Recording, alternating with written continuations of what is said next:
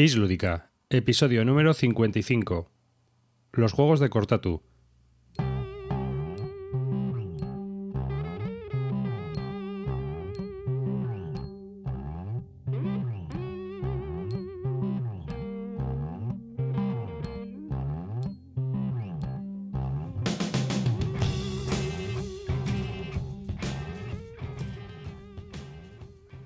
Hola y bienvenidos a un nuevo podcast de Bislúdica, un podcast dedicado a los nuevos juegos de mesa. Yo soy David Arribas y os doy la bienvenida de parte de todo el equipo que formamos Bislúdica. Antes de comenzar este podcast me gustaría recordaros las fórmulas de contacto que tenéis con nosotros, que son las siguientes. Podéis visitar nuestra página web bisludica.com para dejar vuestros comentarios, también podéis escribirnos un correo a bisludica.gmail.com sabiendo que normalmente tardamos en responder los correos y si quieres algo más rápido, más inmediato, una consulta, una duda sobre un juego, cualquier cosa que quieras preguntarnos, eh, te podemos atender en los foros de nuestra comunidad en bisludica.com barra foros. Sin más, os dejo con el podcast, el episodio número 55. Que os guste y espero que os pueda aprovechar. Gracias por escucharnos.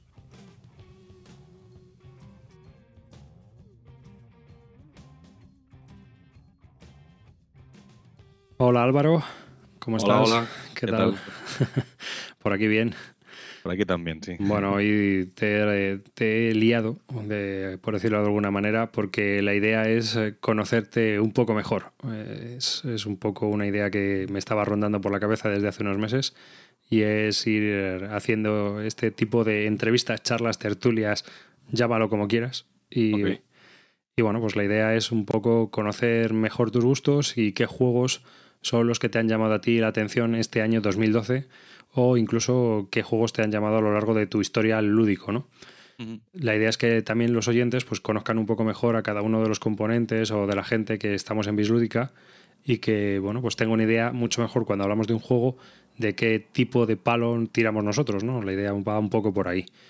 Sí, para que si digo alguna cosa que se fíen o no se fíen, sobre todo que no se fíen, ¿no? De lo que digo muchas veces. No, bueno, como quieras, hay gente que directamente hablará tu idioma y dirá, oye, pues yo creo que lo que dice los juegos que comenta Álvaro son estupendos y otras personas dirán, pues es que todo lo que le gusta a este, a mí me parece un horror. Así que, pues vamos a empezar. Y yo que te quería preguntar un poco, mm, bueno, tú eres aquí de aquí también de Madrid. eh, Sí. ¿Cómo empezaste tú con, con los juegos?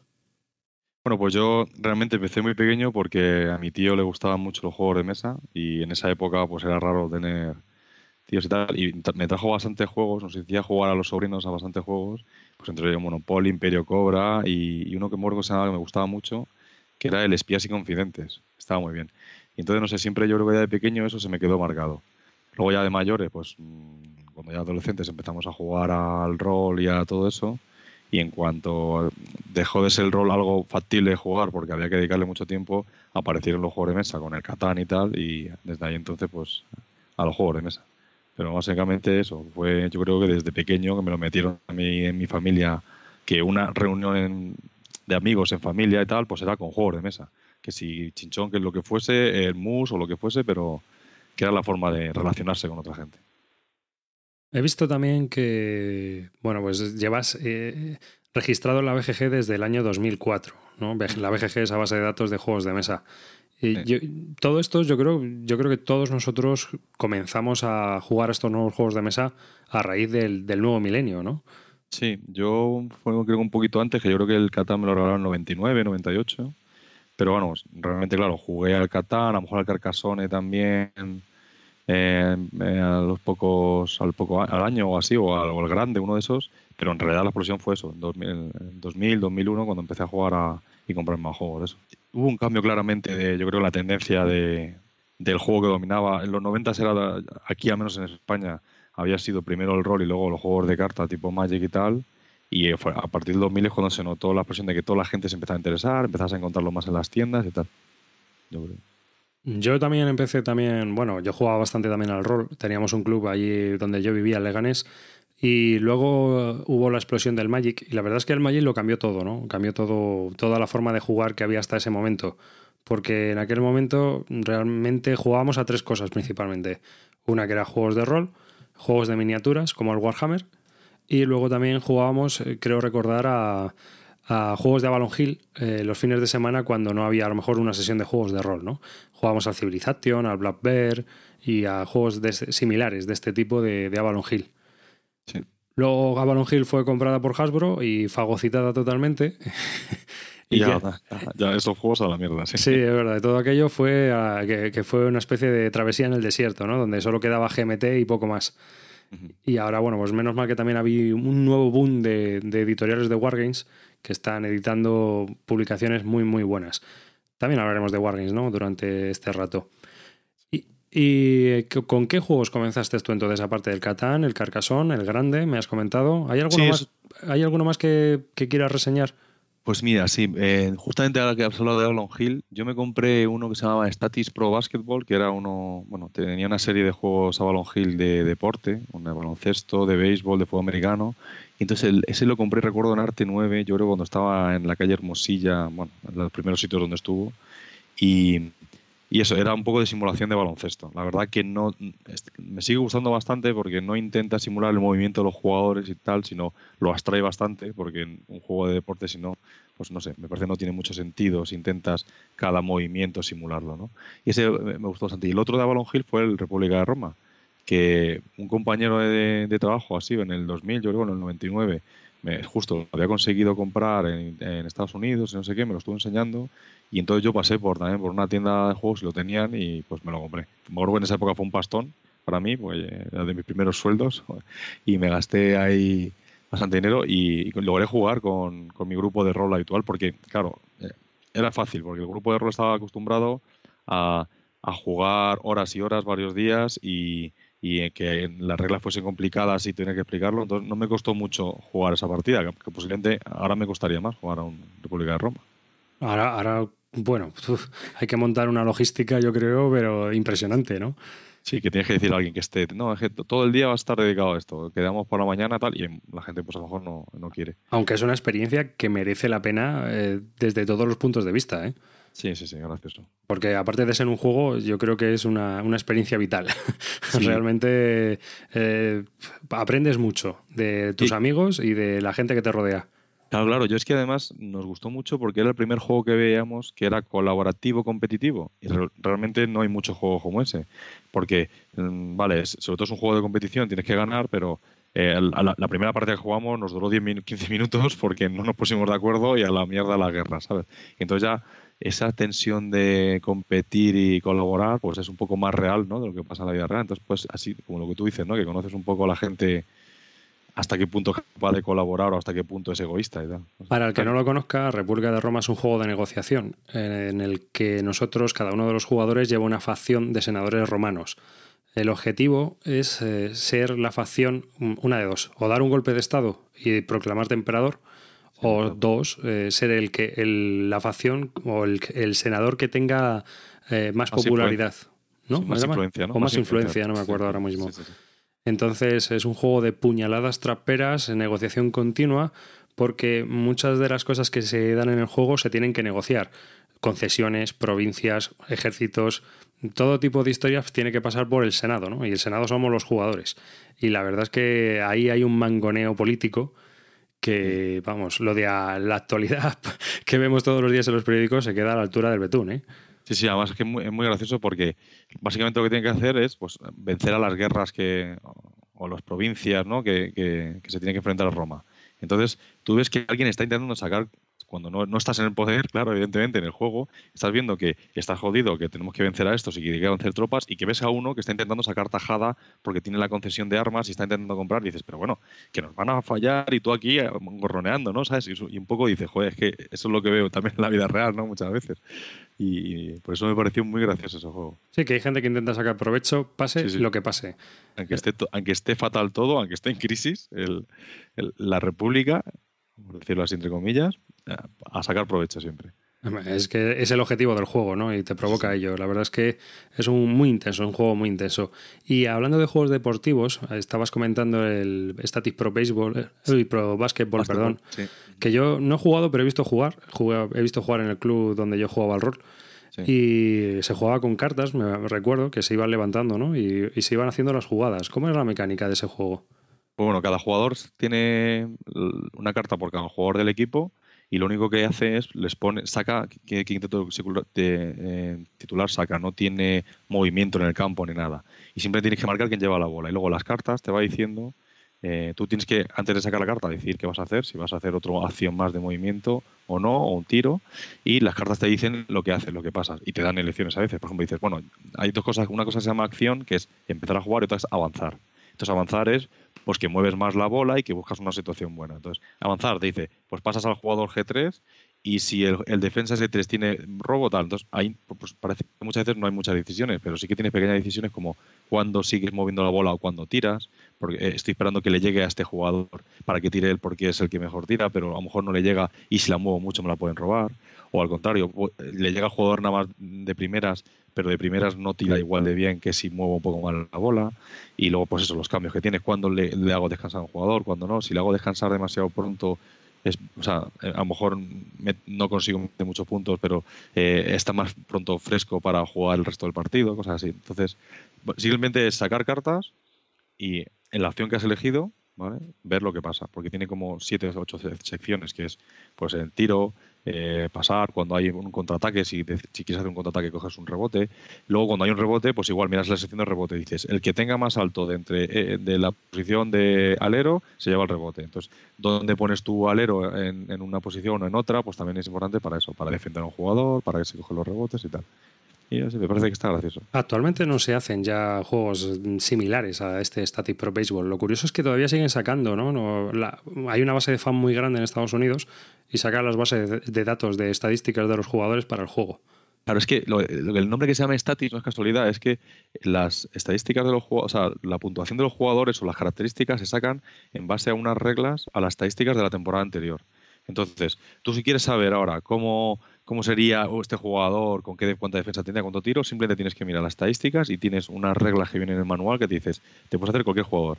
Minutos por, puntos por minuto, cuántos minutos ha jugado, cuántos partidos está lesionado. Con todo eso, haces la, tarjeta del jugador. Entonces, tú te ibas comprándolo, claro, cada año las tarjetas del siguiente también, del, anterior, para verlo. Incluso yo me acuerdo que me dice, nos hicimos jugadores de la Liga Española, del Real Madrid, o sea que, que se puede hacer eso. Entonces, si siguen sacando ahora mismo, que yo sepa, las, de cada temporada, todos los jugadores. Sí, creo que hay foros eh, especializados en este tipo de juegos y hay una base de fan que saca todos los años las estadísticas de los, de los diferentes equipos y ligas de la NBA, vamos, y también de las eh, universitarias.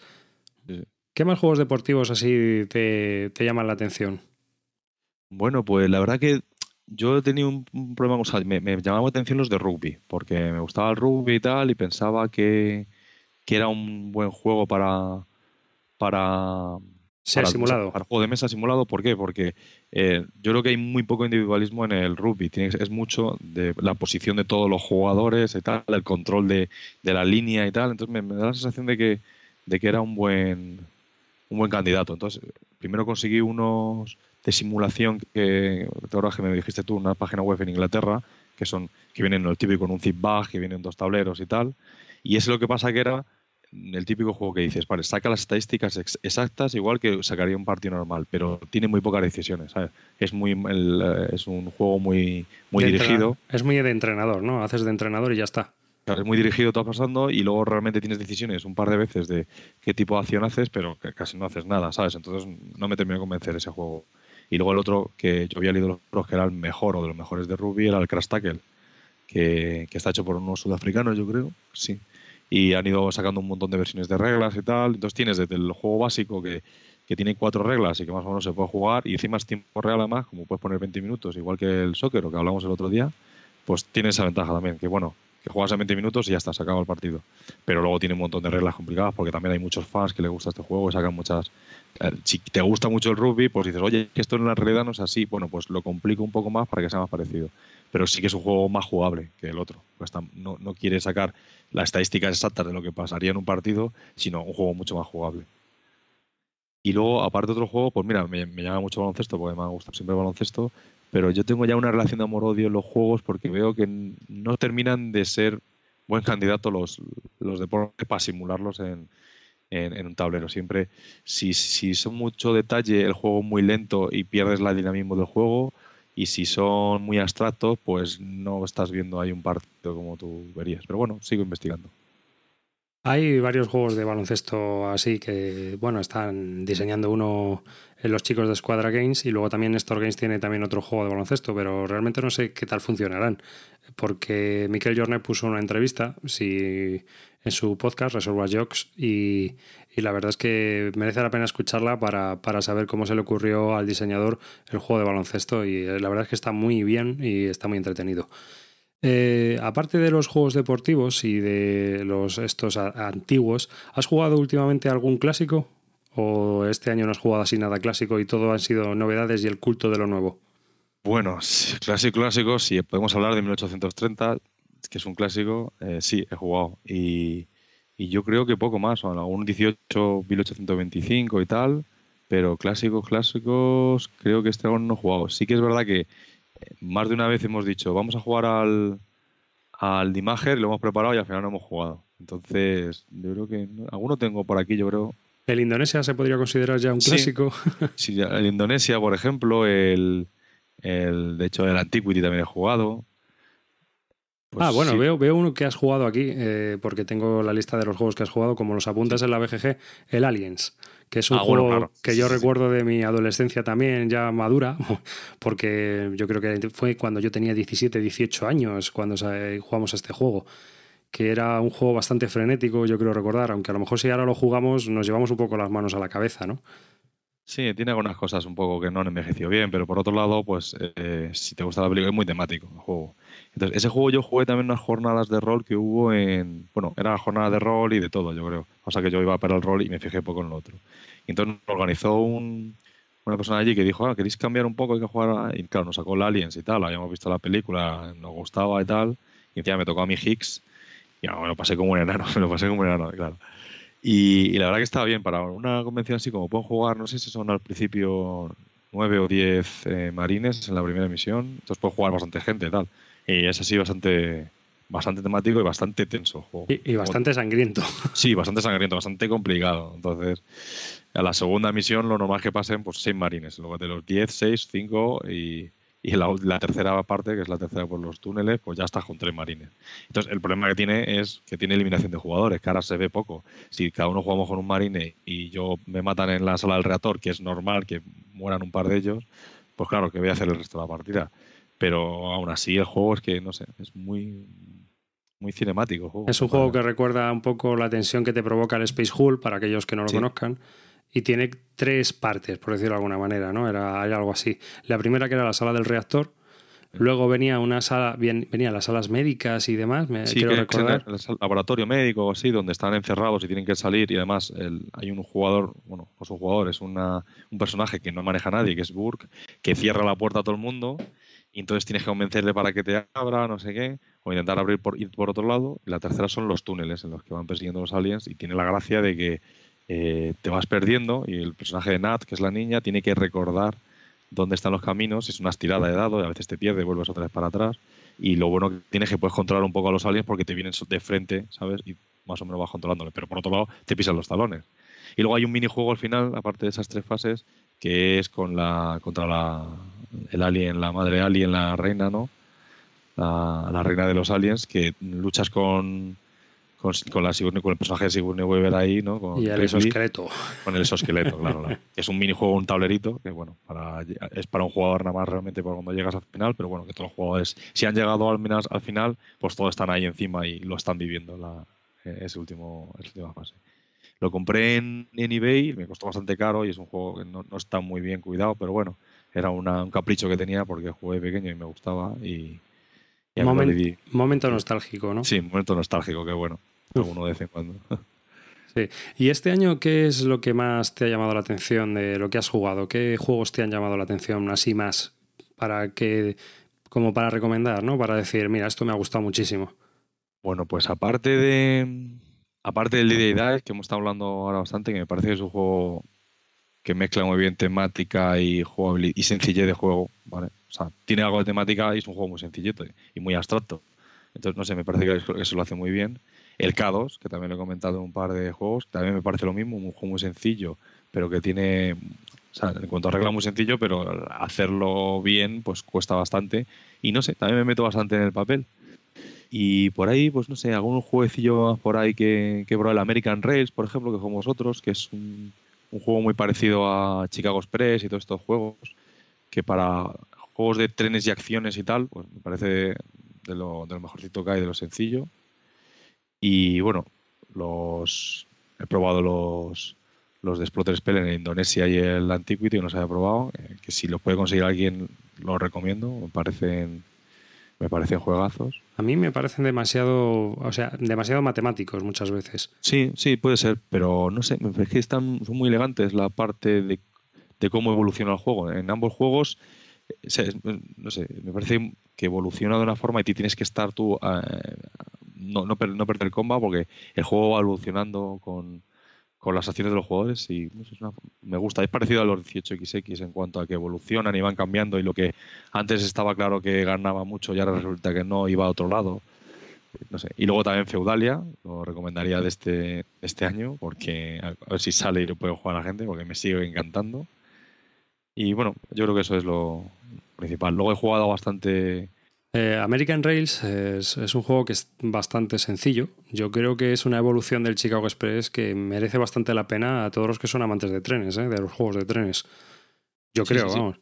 Sí, sí, sí. Yo, me ha parecido de los eh, sencillez, elegancia y, más o menos tensión de ese tipo de lo que más me ha gustado. Porque otros tenían siempre alguna cosa que era un poco engorrosa o tenía una parte que no, estaba tan clara o perdía tensión a un lado, pero ese está, no sé, me pareció bastante completo, ¿no?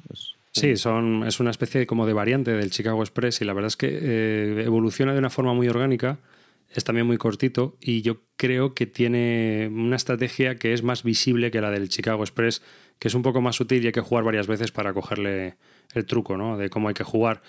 Mm, también me parece que es menos matemático que el Chicago Express y entonces eso ayuda a que mucha gente eh, lo vea como un juego más de trenes de, venga, vamos a jugar y a ver qué pasa, ¿no? Y hablando de eso, pues eh, lo que habías comentado de los juegos de, de, de Splotter Spellen, eh, a mí es que muchos de ellos, como te decía antes, me parecen que son muy matemáticos, ¿no? Indonesia yo no lo he probado, el Antiquity lo tengo yo, pero el Roas and Boas, por ejemplo, me parece excesivamente eh, mecanizado en el sentido de que no penaliza a quien mejor lo hace, sino a quien menos fallos comete, ¿no? Es un juego de optimización tan brutal. Sí, sí, sí, que es, hay que hacerlo perfecto, sí. Que eh, cualquier fallo es el que, lo que te va penalizando. Entonces al final gana quien menos fallos haya cometido a lo largo del juego. Es curioso. Mm. Porque es un juego totalmente sin azar. Bueno, quitando los patitos estos que van andando por el tablero y unos patos que te dan tecnología y esos eh, van para acá un poco para allá. Pero quitando eso, lo demás es todo optimización de rutas y parece más un juego de ordenador que un juego de tablero. Y con el Antiquity te pasa un poco igual. Sí, pero el Antiquity ya, mm, como es un poco más, ah, con un pequeño cambio que te hagan los otros jugadores y cómo te relacionas, dónde cómo interactúas con ellos, puede cambiar. Pero también es verdad que es muy matemático, o sea, te tienes que calcularlo, o sea, que es muy difícil calcular con, con antelación todo, pero te lo puedes más o menos calcular. Y el, y el Indonesia igual, Indonesia la clave de esto es por cuánto vender. Es más parecido al Chicago Express, ¿no? O sea, de pero claro, súper matemático, como lo harían los exploters Pelen. Por cuánto vendes tu, tu empresa cuando la van a fusionar y claro, tienes que calcular. Eh, dice, vale, es que yo creo que ganaría 60, pero claro, calcular 60, que vas a ganar 60 y pedir 80 es difícil, pero también es muy, es muy matemático. no, hay, no hay azar tampoco en el Indonesia. ¿Y lo peor así, qué es lo que menos te ha gustado de este año? Pues, bueno, este año lo que pasa es que yo este año sé, he cambiado un poco y a lo mejor me he puesto me un, un poco más, más quejica con los juegos. Yo no sé si he llegado a un tope de juegos en los que he visto casi de todo. Y entonces he visto muchos juegos que eran muy parecidos y no me apetecía jugar. Entonces, por ejemplo, me ha pasado mucho con juegos de Feld. los castillos de Burgundy, este, por ejemplo, pues me pareció que no era un mal juego, pero dije, es que, no sé, eh, más de lo mismo. Era un poco parecido. El Hawái me dio la sensación de que sí, vale, tenía cosas interesantes, pero era demasiado complicado para volver a jugar a lo mismo otra vez. No quiero decir que sea lo mejor, lo peor. Hawái, bueno, yo, yo Hawái era mío y le, fíjate, le he vendido, ¿no? O sea que, que eh, primero me pareció demasiado abstracto, no sé a ti si te pareció igual. El juego está bien, ¿eh? Yo creo que la, la mecánica es buena, el desarrollo es bueno, el juego está bien hecho.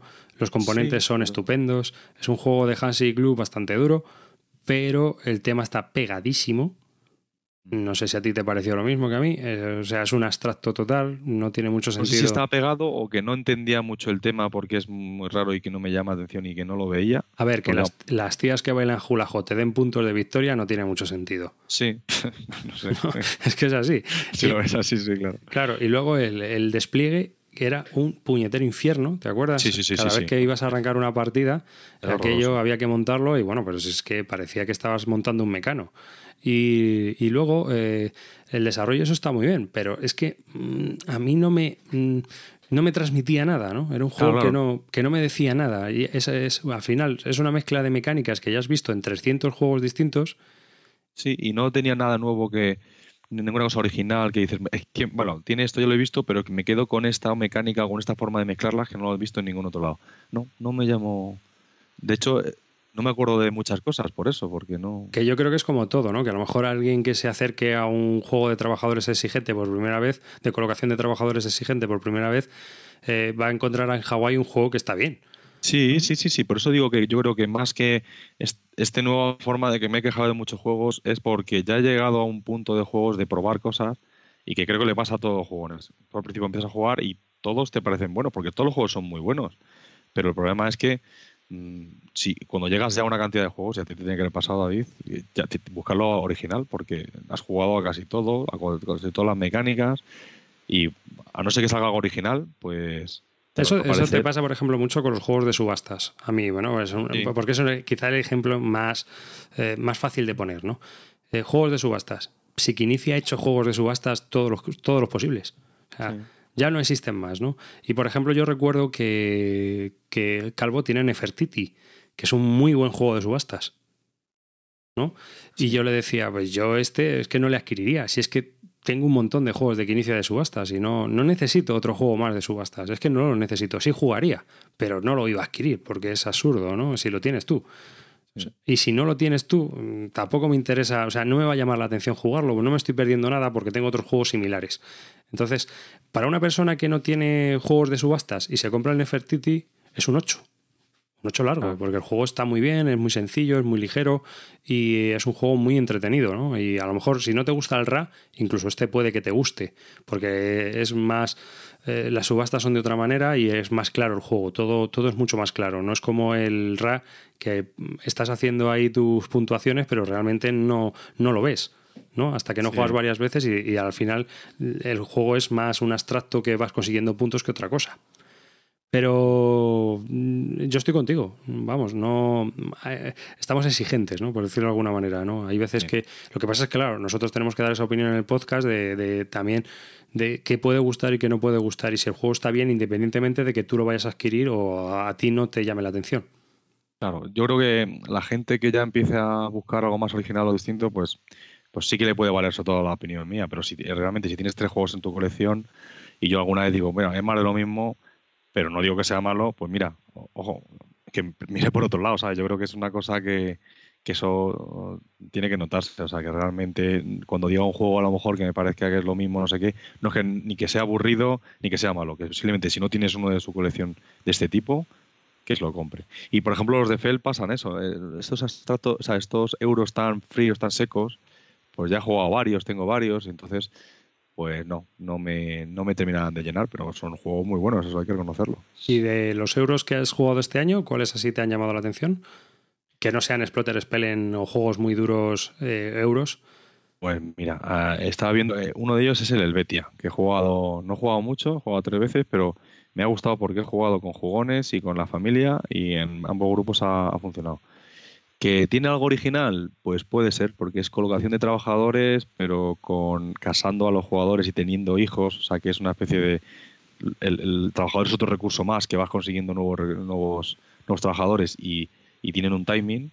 Y yo creo que esa es la parte que me gusta del Betia, porque el resto que es la producción de que con leche hago mantequilla, hago mantequilla, hago no sé qué, tampoco es que sea eh, nada novedoso. Pero no sé, el juego está muy bien hecho y, gusta tanto a, jugadores, como no. Entonces yo creo que el Betia lo recomiendo para todo el mundo, realmente. Si aunque tenga juego de colocación de trabajadores, este es muy original, tiene la parte esa parte muy original.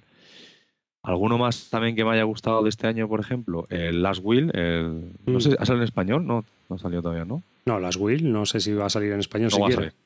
No saldrá, pues bueno. Pues ese, no sé, es un juego también. Para empezar, es muy gracioso, porque lo que tienes que hacer es perder toda la herencia, todo el dinero, ¿no? Que te, que te dan de la herencia. Entonces es gracioso cómo te vas gastando el dinero y cómo vas comprando cosas que tengan gasto y luego lo vendes en el peor momento y le fastidias a otro porque ahora quieres comprar algo y les hace subir el precio de las casas y tal. No sé, me pareció que estaba bien. No sé si tenía mucha rejugabilidad, pero, pero es, no, es un juego que me gustó No, bastante. el Last Will está gracioso porque Sí. tienes que, bueno, se muere tu tío y tú eres su sobrino y tienes que, ha dejado en la herencia que el que se gaste cierta cantidad va va a repartir un- una cantidad de dinero. El primero que se la funda gana el resto de la herencia. Entonces, de lo que se trata es que, de- que te tienes que ir fundiendo toda la pasta lo mejor posible, ¿no? Entonces, el juego es como muy temático porque te encuentras eh, lo típico de que eh, tienes X acciones al turno, pero si consigues a un colega de juerga, que mola el dibujo porque viene un gordo aquí con una botella de champán destapándola como diciendo nos vamos de fiesta compañero Eh, pues eso te da una acción más no Eh, lo de irte con las cortesanas por ahí o las fiestas que montas o el yate Sí, si te vas a unos gastos, hay unos gastos que tiene, si te vas con más gente, pues hacen más gasto. Entonces, mira, me voy con una mascota, con un amigo, con no sé qué tal, y gasto más. Entonces, también no se tiene como más gracia. Y si te llevas el caballo. llevas el caballo, sí, sí.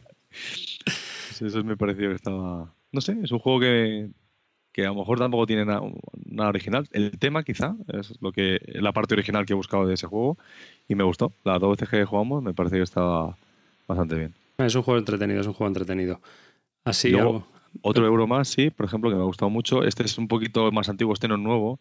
Y es el Graenaland, que es de, de Blas que lo sacó yo creo que antes que de su famoso Through the Ages. yo y creo que a la vez Sí, en el 2006. o sí, justo, a la vez, ¿no? o justo un año después creo Vamos, casi simultáneo, la verdad, pero tuvo mucho menos éxito, claro, realmente, por el tema, yo creo. Y es un juego que por ahí mucha gente no ha jugado, no conoce. Y bueno, yo quiero dar las gracias a Zoro, que, que es el que lo tiene y que he podido jugar dos veces gracias a él, porque es un juego que me gustó mucho. Es un juego además bastante original, tiene un par de cosas muy originales. Una, por ejemplo, que, que en cada turno eh, mm, tienes, o sea, un jugador hace unas cosas y el resto de jugadores hacen otra. Y va cam- cambiando eso, ¿no? Entonces, eh, el jugador solo puede construir cosas realmente, el jugador, de- el jugador que está en fase, el jugador de turno, y el- pero el resto de jugadores son los que reciben eh, recursos. Entonces tú tienes que, vale, ir recibiendo recursos hasta que te toca a ti. Y no sé, me parece que está bastante completo, es muy tenso, hay mucha confrontación, mucha mucha negociación también hay en el juego y luego tampoco no dura, no dura más que 60 80 minutos. Aquí pone 90 y me extraña por 90, yo siempre que juego al final es más de lo que pone aquí, pero hemos jugado en 60 minutos y me gustó mucho, me parece que está muy bien. Le faltarían pulir un par de cosillas, pero bueno, juegazo, ¿eh? Yo no lo he probado y la verdad es que siempre me llamó la atención porque me pareció curioso, pero bueno, nunca hemos tenido la oportunidad ni de probarlo y, cual- y de adquirirlo. Eh, siempre me ha parecido muy caro para lo que es. Mm, eh, yo creo que supera los 30 euros o superaba los 30 euros en su momento. Sí, ahora más todavía más difícil de encontrar, seguro. Claro, y aunque en, en su momento eh, los precios de los juegos eran mucho más baratos, para, en ese momento yo creo que era caro para un juego de cartas. Sí. Y bueno, pues valorándolo, pues al final no lo adquirimos. A veces no te queda más que remedio que sacrificar. Sí, sí, sí. Algunos de ellos te lo, te lo saltas, te lo pasas, piensas que no va a ser nada, apuestas por un juego y por otro no, y a lo mejor este resulta que es mejor juego, no lo sabes. Bueno, a mí me gusta, que luego realmente no ha tenido mucho éxito. Tampoco creo que sea el juegazo que le gusta a todo el mundo. A mí me gustó, me parecía que, que, que tiene cosas originales que valen la pena. Tú también eres un jugador de Wargames, o por lo menos lo intentas, como yo. no lo conseguimos, pero todo lo que nos gustaría, yo creo. Pero, eh, y este año, pues también has tenido muy baja jugabilidad en Wargames, por lo que veo, ¿no? O muy sea, poca. Este, este año mm, realmente muy poca. El año pasado, ya hace dos años, yo creo que cuando más jugué, que tenía un compañero de trabajo que, que jugábamos bastante y, y ahora eh, seguimos trabajando en la misma empresa, pero estamos separados, nos vemos menos y me ha costado más, más jugar. Creo que he jugado al Fight Information, bueno, no sé si eso ya fue el año pasado casi, con Calvo, jugamos una partida y luego el Pass of Glory, ese sí que, que conseguí sacarlo con un amigo, pero no lo jugamos entero y poco más, yo creo. El, pero realmente el- sí que me he seguido comprando juegos porque los disfruto aunque sea jugando en solitario y probándolos y tal y con la esperanza de poder jugarlos alguna vez. El Fighting Formations eh, al final no, no os cuajó, ¿no? Según creo recordar. La verdad que, claro, yo lo, lo, adquirí con Calvo a la vez y, era el compañero que iba a jugar el juego. Y a él no le gustó tanto. Yo creo que a mí tampoco me, me encajó porque esperaba algo como el Combat Commander. ¿eh? Que el Combat Commander, pues ahora mismo es de los juegos, mis juegos favoritos de Wargames por lo fácil que es jugar y por lo rápido que puedo hacer. Entonces este nos costó eh, el juego, el escenario introductorio, un turno que a lo mejor eh, había que jugar cinco turnos en total o algo así, pues nos costó pues dos horas, dos horas y pico. Nos pareció demasiado lioso y tal, y entonces, pues eso, nos dio mucha pereza eh, volver a jugarlo. Él lo vendió, yo no lo he vendido, y hace poco estuve sacándolo otra vez para jugar, y la verdad es que tiene cosas que me gustan mucho, aparte de que añade los vehículos que en el Combat Commander se echan de menos, pues no sé, tiene un par de mecánicas de, elegir el de los impulsos, que funciona con impulsos y algunas cosas que, me gustan, pero no, no sé, intentaré darle otra otro otro tiento con, mejor con otra persona, porque si a algo no le gustó no creo que pueda volver a entenderlo, pero en principio no, nos dejó un poco frío. Yo estoy ahora con la reimplementación o la reimpresión, no sabría decir, la nueva edición de Panzer que es un juego de que sacó en su momento una compañía Jaquinto, que luego también salió por Avalon Hill en el año 79 o incluso antes. Estoy hablando de memoria, ¿eh? así que si alguien sabe las fechas exactas, que me perdone. Entonces, si me he equivocado, claro. Eh, es un juego que era un juego de mesa. Eh, luego, cuando se dejó de publicar, el diseñador lo publicó como juego de miniaturas y sacó como seis expansiones y todo. Y en Estados Unidos eh, no es que sea un juego súper jugado, pero sí es bastante respetado. Y entonces luego GMT en una convención, se, hablando con el diseñador, se interesó por él y lo han vuelto a reimplementar como juego de mesa. Entonces a mí todo lo que suene a reglamentos de miniaturas me gusta porque normalmente, normalmente suelen ser muy fluidos los combates y todo. Porque obviamente no vas a montar un mesorro para estar ahí horas y horas muertas, ¿no? Sino de lo que se trata es de acción y reacción y de que puedas ir lo más rápido posible para jugar ya que te has tirado horas y horas en teoría pintando tus miniaturas. Entonces el, juego, eh, la verdad es que eh, mm, leyéndome las reglas, que me las he terminado de leer hace poco, las básicas, encima es escalable, va de menos a más. Sí, tiene como tres, ¿no? Sí, y, aparte de lo curioso de esto es que las reglas son como muy... Mm, eh, tienen las notas del diseñador dentro de las reglas. Entonces, como que son muy amenas de leer. Y según vas leyendo, te va contando cosas. ¿Y por qué hacen esto así? ¿Por qué hacen esto asado? ¿no? O sea, y esto lo hacemos, este punto lo hacemos porque en la guerra pasaba esto y entonces los tanques subían por la colina. O sea, que mm, eh, como que tiene cosas muy lógicas, ¿no? Y aparte de eso, es, mm, está centrado. Eh, tú decías lo del Combat Commander, que es solo infantería, pues este, este está totalmente centrado en lo que son los vehículos acorazados. Y aunque tienes unidades de infantería, pues la, la realidad es menor, ¿no? Pero vamos, tengo ganas de probarlo porque me parece muy fluido y muy llamativo una vez que se ha cogido la mecánica, ¿sabes? Y tiene, tiene buena pinta, la verdad. Así que a ver si tenemos oportunidad y lo probamos. Sí, yo he visto una reseña del hombre este de Marco y la verdad que lo que me gustó, lo que dijo que era que tiene juego básico, bueno, no sé cómo es el segundo y avanzado, pero dice que el juego básico es un juego, no es que sea para algo para aprender. No, es un juego que con ese tienes de sobra para jugar horas y horas. O sea que realmente no esperes encontrarte algo, un juego totalmente mutilado el juego básico que solo vale para jugar unos turnos porque dice, vale, sí, necesito todo. No, no, no, no, es, es, así, es así. Juego básico bastante bien, sí. Claro, lo que pasa es que digamos que luego tienes el juego avanzado que te mete como más tipos de vehículos, lo típico, ¿no? Ya te lo te mete más complejidad. Todo lo que quieras, sí, pero aparte de eso, luego ya vienen reglas opcionales, que ya si las quieres añadir, pues le van dando realidad, o sea, más simulación y más realismo a lo que es el juego, ¿no? Pues a lo mejor el humo, eh, la, la arena que salta cuando vas por el campo de batalla, yo qué sé, ya son cosas que a lo mejor son más abstractas, que son más, más difíciles de implementar y que el juego te dice que cuando tengas mucha fluidez jugando, las vayas aplicando para que así no te interfieran en lo que es el juego. Claro, yo creo que esos, esas cosas son eh, pequeñas mecánicas que se quedan fuera cuando se implementan al principio y ven, uy, es que esto es muy cholío y retarda mucho juego, venga, la sacamos fuera, la dejamos como regla opcional, ¿no? Yo creo que esas son, esas pequeñas reglas opcionales son, esto estaba en el juego originalmente, pero em, tenemos que cortar por algunos sitios para porque a lo mejor aporta menos de lo que realmente te cuesta eh, implementar esa regla. Entonces, si tú ya sabes jugar muy bien y vas muy rápido, evidentemente, lo vas metiendo todo lo que puedas. Es que eso, eso es, son como, digamos, eh, formas de contentar a todo tipo de jugadores, ¿no? Porque contentas a los jugadores básicos, eh, o incluso a nosotros que somos ocasionales de, de, Wargames y que a lo mejor vamos a jugar solo con el básico, eh, a los avanzados que van a jugar todas las semanas a lo mejor y que una vez que ya han cogido toda la mecánica, se lían ya con, con todo el pitote montado, ¿no? Para hacer batallas a lo bestia. Sí, sí. De todas maneras, estos juegos tácticos tienen una ventaja sobre los grandes, para mí, ¿no?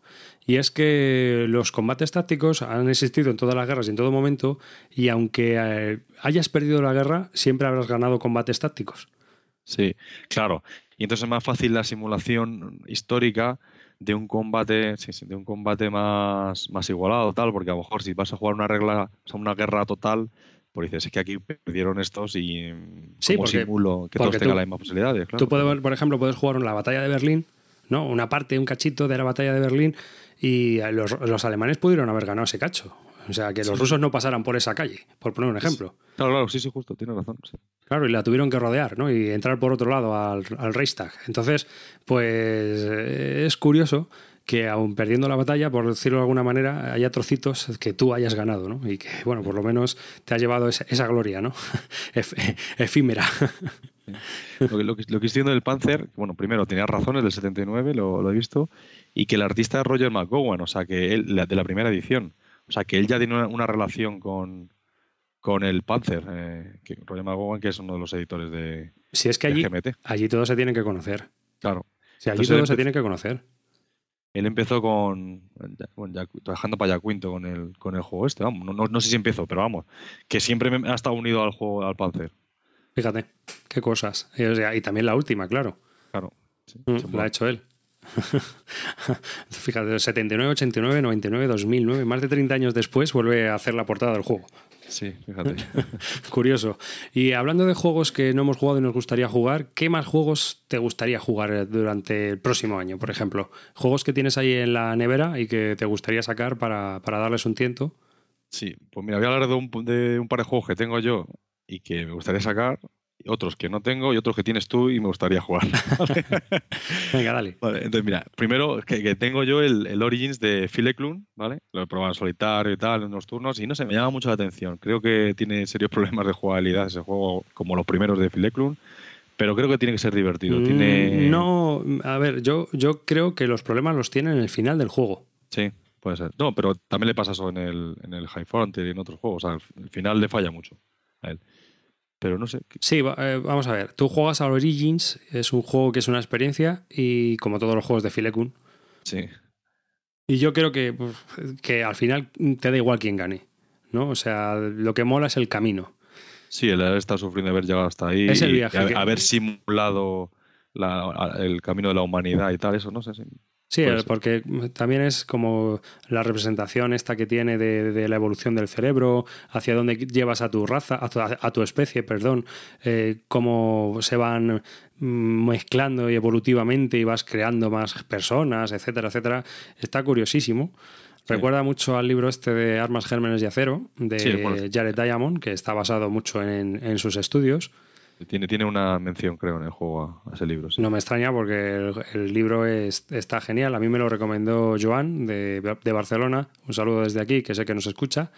Y la verdad es que el juego, el, uy, el libro es, es estupendo. Yo lo recomiendo. También Celacanto habló de él en, en el tablero. En el, en el- Sí, en uno de los tableros. sí. Sí, pues bueno, ese, es- ese libro trata de lo que es, eh, básicamente viene a decir por qué fuimos nosotros los que conquistamos América y no fueron los americanos los que nos conquistaron a nosotros. ¿Qué diferencias hay y por qué ocurrieron estas cosas? ¿no? Y durante todo el libro pues te lo cuenta, ¿no? Te cuenta cosas muy curiosas como por qué las cebras no se pueden domesticar. Sí, pues eh, en el juego, en el juego del Origins, eh, esas, esas ideas las saca y tú puedes intentar domesticar una cebra y tal, pero claro, vas a tener más problemas y tal, pero puede pasar. De hecho, plantea muchos what ifs estos, eh, de y si en lugar de los caballos hubiésemos domesticado las cebras o, o los, las avestruces, hubiésemos montado avestruces, no sé, está bien y, y está y tiene su, su sentido, claro. todo. ¿Y qué más, aparte del Origins, te Bueno. apetece jugar? El Origin de los que tengo yo, el Origins, ¿vale? Y el de Imager. El Imager he jugado ya, ¿vale? Pero hace muchos tantos años y es que siempre hablamos de él y tal y es que tengo unas ganas de darle otro otra vez. Bueno, pues Otro ya, de jugar. ya sabes que Calvo dice que es un filler de 5 horas, que tampoco Sí. es... Muy de cinco horas, sí, sí. No, sí, sí, él también está deseando jugar. Lo que pasa es que un día al final siempre salen, pues eso, el culto a lo nuevo. Siempre metemos más juegos en la, en la cola por delante y al final no, no jugamos. Entonces, ya que está aquí, lo digo. Quiero jugar al Diemager. O sea, que me proponga para jugar, pues mejor. El Diemager es un juego de que representa, es un juego muy friki. Sí. Muy friki, muy friki, para el que no lo conozca. Y viene a representar lo que son las elecciones alemanas en los Landers. Entonces, cada uno de nosotros lleva uno de los cinco partidos políticos más representativos de Alemania, el SDP, el CDE, no sé qué, todos. Yo no me lo conozco. Ya no me acuerdo yo de las siglas, ¿no? Y entonces eh, hay unas cartas de política. Y digamos que las elecciones van haciéndose lander por lander cada turno, ¿no? O sea, se hacen dos rondas y las elecciones son ocho landers. Son siete y una global, no son siete, me parece, y una. Bueno, sí. Son, son ocho, son siete más uno, como tú lo quieras llamar, pero vamos, al final son ocho turnos. ¿no? Y entonces eh, nosotros empezamos con unas políticas, pero eh, las elecciones en el lander en las que vamos a hacer, a lo mejor les interesan más unas cosas u otras dependiendo de, de, la población. Entonces nosotros tenemos que manipular nuestras políticas, manipular a la opinión pública, manipular a los medios de comunicación y en general manipular a todo Kiski para que nos vote. Sí, para que tengamos los mismos intereses que, o, sea, que el, estado actual que se está votando tenga los mismos intereses que tu partido. está, muy bien, porque eso, estos son mis principios. Pero espera, que ahora me interesa cambiarlos para, la, elección de, este, esta provincia. yo soy pacifista, pero según van avanzando las elecciones, cada vez me vuelvo más violento. ¿no? sí, porque veo que los siguientes tres estados no les, les interesa el rearme, el rearme ¿sabes? Que, que compren más armas y tal. Entonces yo cambio mi, mi, discurso político, se puede decir, para acomodarme a lo que viene. Eso está, está bien. sí, aparte de que tienes ahí, es un juego que puedes planificar muy bien. Tienes que ir planificando con antelación tu estrategia mientras el resto de los jugadores te quiere hundir mediante la opinión pública y las, las, encuestas y los periodistas. O sea, es un juego muy tenso también. Es un poco República de Roma, pero en versión moderna y más cortito. Sí, lo, lo peor que dicen que tiene lo de las encuestas, que que son como demasiado poderosas para si te toca a ti o no, para publicarlas y tal, pero bueno, yo creo que tampoco será... Yo creo, yo creo que lo que rompe un poco el juego es el estado, hay un lander que me parece que tiene 80 escaños. Sí, será, bueno, claro. pues esos, esos como salgan en la primera parte de las cuatro rondas y no mm. te pillen muy preparado, eh, a lo mejor eh, oportunistamente puede caer que alguien tenga las políticas más acertadas ¿sabes? Y se encuentre con un montón de escaños extras al final. Sí, pues puede ser. Claro, entonces te, hay como reglas opcionales de algunos jugadores que te dicen que los vayas colocando. Si sale uno de esos, los coloques para la siguiente ronda o que directamente los saques del juego. Sí, o los cuatro primeros, por ejemplo, los pones por orden de escaños. Entonces, el, cuarto, el que más votos tenga, pues va a salir el cuarto siempre. Luego ya los otros tres, pues los colocas igual. Se puede hacer de muchas formas, eso sí. Sí, pero eh, te dicen eso y también te dicen que, que en el juego original hay dos landers que no estaban. Uno es el ese, el de 80 escaños, y otro más. Me parece también que tiene 64, también otros 80. Entonces esos no estaban y que eso los han añadido en ediciones posteriores. Y que realmente eh, no añaden nada al juego mm, real. ¿no? La verdad es que, hombre, si eres alemán, a lo mejor sí, porque es tu tierra y te la conoces, pero los que estamos por aquí, pues a lo mejor nos da lo mismo que cierto, ciertas zonas pues no salgan representadas en las elecciones, ¿no? Si lo que estamos haciendo es jugar. Sí, de hecho solo salen siete. De todos los que hay, en cada partida salen siete, me parece. O sea, que nunca salen todos. Pero yo entiendo que a lo mejor dijeron, oye, mira, que no están todos los estados, pues, pues a lo mejor pues, pusieron todos. Yo me imagino que sea Berlín o algo así el que... No me acuerdo, yo no, me acuerdo. Porque... No, es el donde está Stuttgart y todo eso, por ahí, yo creo. Pero bueno, no, no sé, no sé. Espera es un juego al que tengo ganas de volver a jugar porque, no sé, eh, cuando jugué lo, pasé muy bien, disfruté ese juego y, le quiero volver a dar otra oportunidad. ¿Y qué más tienes así para...? Pues bueno, ahora vamos a pasar a los juegos que tienes tú y que me gustaría jugar. Uno es el 2038. Ah, el 2038. sí, que es un juego de... Es un juego de 18XX también, un poco especial porque es en el espacio y cambia un poco bastantes cosillas, ¿no? Y por seguir con la serie de juegos 18 que hemos probado todos, pues mira, vamos a probarlo. Yo sé que no será de los mejores, posiblemente, pero tengo muchas ganas ese para, para probarlo. Curioso es, curiosísimo es. O sea, es un 18XX en el, en el cinturón de asteroides del sistema solar. Entonces tenemos que crear nuestras rutas mineras y ir sacando minerales para llevarlos a la Tierra y a otras bases, etcétera. Curiosamente, Tom Lehman eh, ha sacado un nuevo juego que está mm. codiseñado con otro diseñador que ahora no recuerdo, que se llama Space Merchants Y lo digo así también para gente a lo mejor que quiera iniciarse en este mundillo de los 18XX, pero que encuentre que sean muy largos o tal. Porque, por ejemplo, 2038 de las 6 horas no baja. Sí, tiene que ser de los, es largos. de los largos. Entonces, eh, Space Merchants, en cambio, me parece que se juega eh, en una hora o hora y media como mucho. Y es un juego que es mm, una especie de 18XX, pero sin vías ni nada, ¿no? Es un poco la, la, vertiente económica o es lo que, lo que cuentan. Entonces, eh, Space Merchants es con, con, ese también en Space.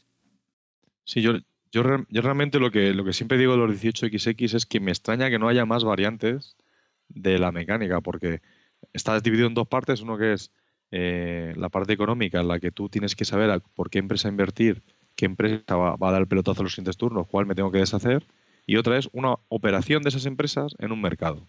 Entonces, por casualidad, los, originales son en trenes, ¿vale? Y claro, esas son de trenes encima del siglo XIX, pero se podía hacer de cualquier cosa, como ha demostrado el Poseidón, como ha demostrado el 2038 este. Entonces, yo animo a la gente, a los diseñadores que nos escuchan. Ah, no se llama Space Merchant, perdón, perdón.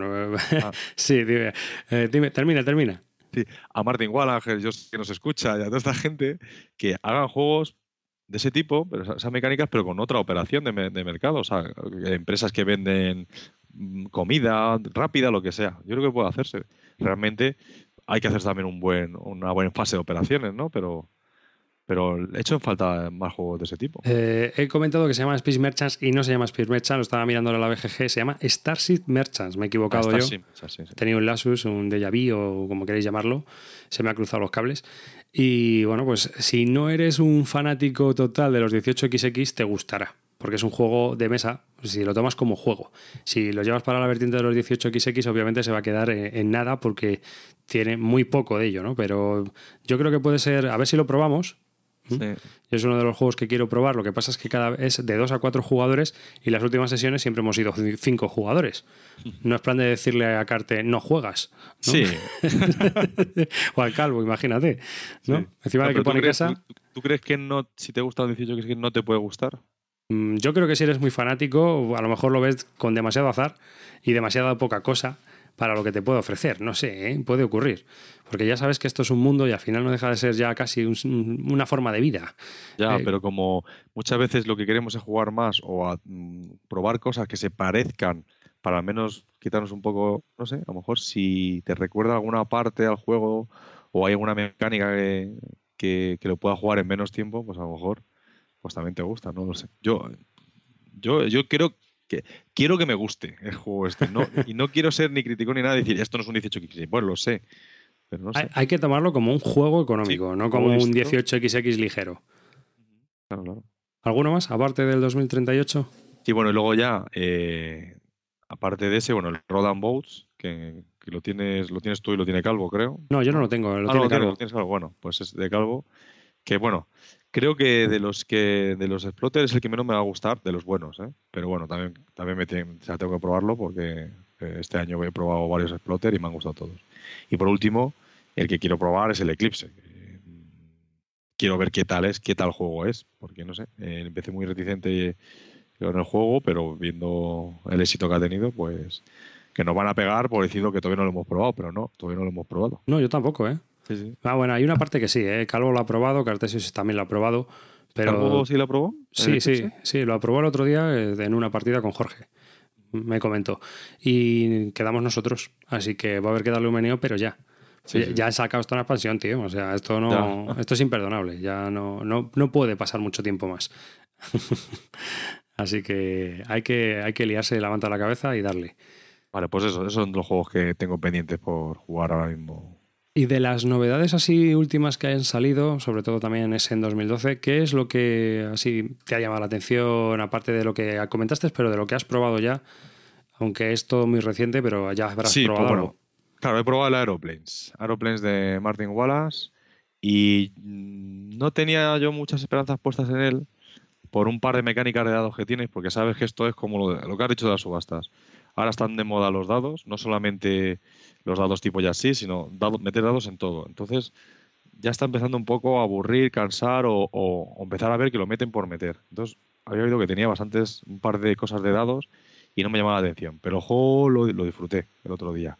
Creo que tiene una mecánica con un dado que es para ver quién toca el siguiente, que sobra, se puede jugar perfectamente sin ella y que es una cosa, no sé, una frivolidad que no, entiendo por qué la ha metido. Y, pero la otra parte que tiene dados, que es para calcular cuando haces una ruta, si lo consigues o no, está muy bien implementada. No hay tanta suerte y realmente funciona muy bien. No sé, parece que esa parte está bien. Y es un juego, pues eso, un, un Wallace clásico que está muy bien hilado todo y que, es difícil jugar. La primera vez que juegas vas a jugar y te das cuenta, claro, es que no hemos hecho esto, tenemos que haber hecho esto otro.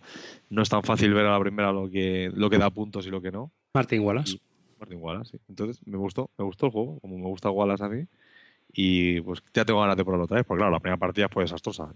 Jugué muy mal. O sea, fíjate que quedé el último y, en tres cuartos de la partida empezaron a decir, el que lo está haciendo bien es Álvaro. O sea, fíjate lo, lo opaco que fue eh, realmente eh, la puntuación, porque sí que es verdad que hay una cosa en los juegos de Wallace que muchas veces tú puedes tener un buen motor que dices, vale, le están funcionando las cosas, pero a lo mejor no estás orientando bien tu estrategia a los puntos. Y realmente parece que lo estás haciendo bien, pero no estás haciendo puntos. Y es lo que me pasó a mí, que yo no fui a por los pasajeros que daban puntos de victoria, iba a por otros puntos y realmente Mm, hay que orientarlo un poco más ahí o hay que hacer de todo porque esos dan mucho más puntos y yo mi motor realmente no llegó a, dar beneficios, ¿sabes? Sí, sí, sí. Hay veces que te pasa, que te centras en una estrategia y resulta que es muy vistosa, pero poco más. Sí, sí, sí. Y realmente es por jugar solo la primera vez, que a lo mejor en otro juego lo ves claramente al principio. Oye, esto no lo voy a hacer porque eso es muy bonito, pero no me da puntos. Yo el tema de, de, los dados también ya estoy un poco hartito por no decir harta, harto del todo, ¿no? O sea, pues que, es que ya son versiones de dados del Bonanza, del Celtis, de este juego, de aquel. Es que sacan versiones de dados de todo, de la Alhambra. Del, Dominion lo van a sacar, ¿no? Pero es que luego al final mm, mm, la gran mayoría son jazzes. No, no dejan de ser jazzes. O sea, la mecánica eh, es, lo que yo le comentaba el otro día con vosotros, que es que eh, yo creo que, joder, eh, los juegos de cartas tú puedes tener un, tipo de mecánica que es el climbing, pero de que te pueden hacer 20.000 tipos de cartas distintos con esa mecánica. Pero es que los juegos de dados lo único que cambia es el tema. Bueno, al menos en el, en el, en Aeroplanes no es el Yahtzee este, pero es que sí que es verdad que es que, vale, mete dado, pero mételo de otra forma, que no sea así, habrá otra forma de utilizarlo, no sé. ¿Y cómo se utiliza en el Aeroplanes? No, el Aeroplanes simplemente tienes tienes que tirar, por ejemplo, si tienes que una, hay una ruta que vale que tienes que conseguir 12, otras 14, otras 10, y si no llegas, pagas con dinero. Pero tú tienes luego un montón de mecánicas y otras inversiones que te mejoran eso. Entonces, si tengo un piloto, tengo más tres. Si tengo no sé qué, puedo ignorar una calavera, que la calavera lo que pasa es que me pone una no sé qué y me vale cero. ¿Sabes? Entonces, simplemente ah, en ese momento pues da la sensación de que sí funciona porque es como arriesgarte a hacer una ruta larga, entonces pues los datos también en la parte de arriesgarse. Y, pero tampoco es mucha suerte, tampoco te fastidia mucho porque siempre puedes tener, pagar con dinero, siempre puedes tener un montón de recursos de pilotos para, para que te den bonificadores. Entonces, al menos no están en la mecánica de, así que sí tiene, por ejemplo, el ID Dice o el, el, 1969 que hemos visto hace poco del espacio y tal. Y aparte, bueno, y ya poco para terminar, eh, ¿algún juego que quieras nombrar o algo que quieras comentar? Bueno, pues si voy a comentar, el de Dice otra vez. sí, voy a comentar porque hay una cosa que. Que también es de dados. sí, sí, es de dados. Y realmente eh, es el juego de dados de este año que me ha parecido que estaba bien. Porque si este año ha habido juegos de dados en todos lados y que realmente queréis alguno, probar el de Dice. Porque además el otro día descubrimos una cosa, que comentamos que es un juego colaborativo, pero que al final solo gana uno y tal. Y realmente no es así, ¿vale? que Calvo había leído eso, pero realmente es una equivocación que vale mucho la pena, porque en el juego te pone que si o llegan todos, o, o sea, cuando ganan, cuando, cuando llegan todos. Y la puntuación de tu equipo es el jugador que menos puntos se ha hecho, ¿vale? Y en ningún, en ningún sitio pone que, o sea, tú puntúas a cada uno de los equipos, pero tú ninguno te pone que el que más consiga, el que más puntos consiga gana. Pero realmente es una consecuencia lógica de eso. Si tú puntas a todos los equipos, pues quieres quedar delante de ellos también, ¿no? Y me parece una cosa, pues no sé, bastante divertida los cooperativos, que, vale, son cooperativos, pero al final puntúa a todos los jugadores y el que más, el que más haga gana. ¿Vale? ¿Por qué? Porque a decir, no, es que entonces ya no son cooperativos, todos se pelean, ¿vale? Pero tienes que vencer al juego primero. Entonces, esa duda, esa de, de si de si ayudo al este o cuánto le tengo que ayudar, vale, le tengo que ayudar para que llegue al final, pero que llegue lo más justito posible. me parece que es una decisión muy interesante, muy graciosa. Entonces, esa equivocación de Calvo de que no sé de dónde se sacó eso, a lo mejor se lo leía en un foro que jugaban así la gente. me parece que hace el juego mucho más divertido. Porque, vale, yo te tengo que estar ayudando. Yo me acuerdo de una partida que tú jugaste hace poco, no sé si jugamos en Juno, en la playa de Juno o la de Sword, no me acuerdo, que tuve que arrastrar a Calvo toda la partida porque le estuve dando todo el rato eh, unidades porque se quedaba sin unidades él o le estuve dando no sé qué, porque tuve unas ciudades de pena. Vale, pero es que cuando estaba llegando al final, claro, yo me acuerdo diciéndole, vale, te voy a dar pero te doy esto. Dice, no, no, que con esto no llego, que saco un 6. Dice, es que no vas a sacar un 6, yo creo que vas a sacar un 5 y mejor que no te sobre ninguno. Y claro, eso fue lo que nos hizo perder la partida, el que yo ya empecé a, ¿sabes?, a racionarle los recursos, ¿sabes? Y tal. No sé, me pareció, me pareció que eso, claro, es una decisión muy difícil de tomar, pero... Tú mismo te condenaste. Claro, pero es realista, ¿no? Eso, ¿no? Que, vale, tú tienes una unidad y la otra, y estás ayudando a la otra unidad, pero dices que yo quiero salvar el culo. ¿Qué pasa? Es que al final, por ayudar a este, no voy a salvar el culo. Pero al final palmasteis. Y al final palmamos, los dos por no ayudarnos, sí. Así que no sé, está, y, y, ahora mismo pues es el que más estamos jugando y por eso quería nombrarlo, porque, porque me ha parecido un juego que, que vale un poco la pena. Luego, aparte, alguno más así de los que he probado que está, que está bien este año, pues, pues tengo alguno por aquí. ¿Pizarro Anco, qué te pareció? El Pizarro, bueno, el Pizarro, este juego yo creo que me lo compré en 2001, 2002. No sé si me estoy columpiando un poco, a ver de qué año es, porque lo tengo hace muchos años. A ver. Pone 2002, pues mira, 2002 me lo compraría posiblemente. Y lo disfruté cuando en su momento, ¿vale? Es, de subastas también, tiene más de subastas y tal. Y que, lleva, claro, llevaba yo creo sin jugar del 2003 o sea, pues unos nueve años. Entonces quería volver a jugar otra vez, a darle la oportunidad. Y a mí me volvió a gustar otra vez. Yo creo que es un juego que, está muy conseguido. A mí me parece que también es muy buen juego. Es un filler porque se juega súper rápido y está genial. Sí, sí, sí. Yo, yo creo que está genial, vamos. Sí, sí. Jugamos a tres y no es para tres, ¿eh? Bueno, no es el mejor número tres, ¿eh? Y aún así me gustó. Yo creo que, que funciona mejor con cuatro o con cinco. Para que tengas menos recursos disponibles. Con tres tienes eh, varios puedes ir a varios navegantes y tal, y con, con cinco no, con cinco está más ajustado.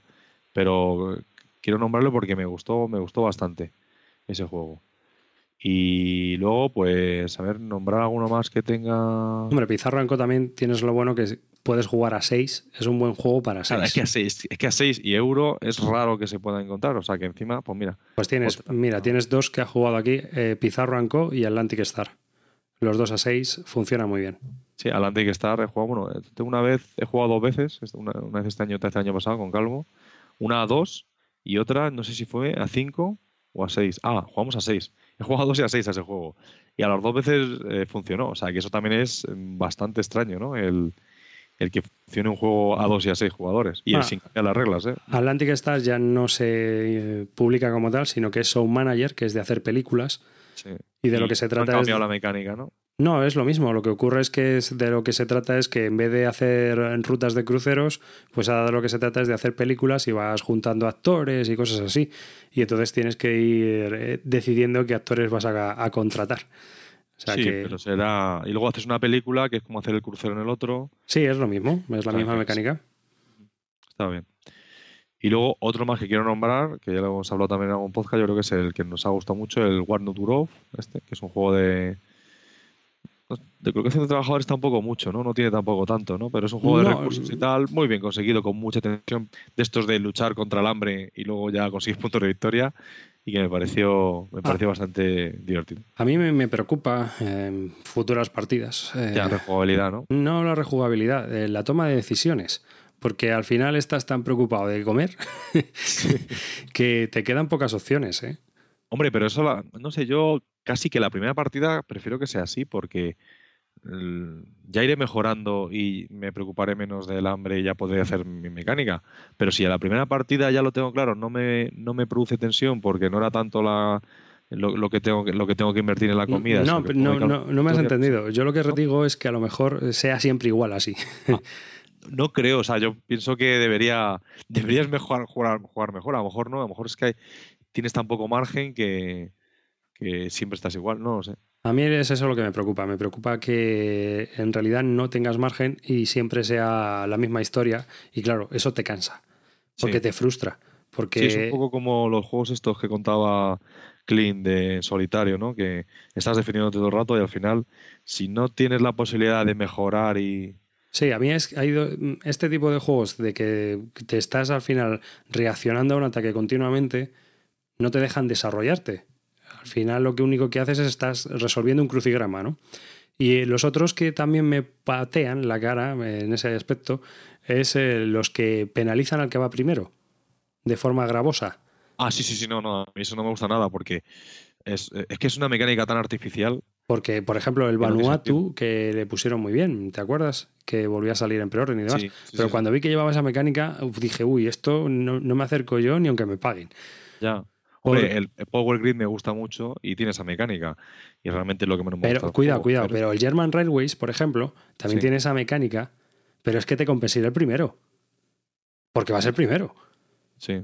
Eh, o sea, es que, eh, cuidado, pero que vayas el primero y te estén dando palos y no vayas a ganar por ir el primero, no tiene mucho sentido. Hombre, yo creo que tiene sentido cuando, cuando el, el, tema lo imponga. O, por ejemplo, una carrera ciclista que va primero pues tienes de ventaja porque no ves, eh, vas tirando de los otros o algo así, o incluso la de caballos también, que realmente la forma de ganar no es ir primero todo el rato, sino ir al rebufo y salir en el último momento. Eso pues tiene su sentido y tal, entonces en, ciertas temáticas concretas tiene sentido, pero el resto es que, que yo vaya primero, lo estoy haciendo bien y, y, realmente me esté dando palos por otro lado porque voy primero, eh, a mí, artificialmente no me gusta.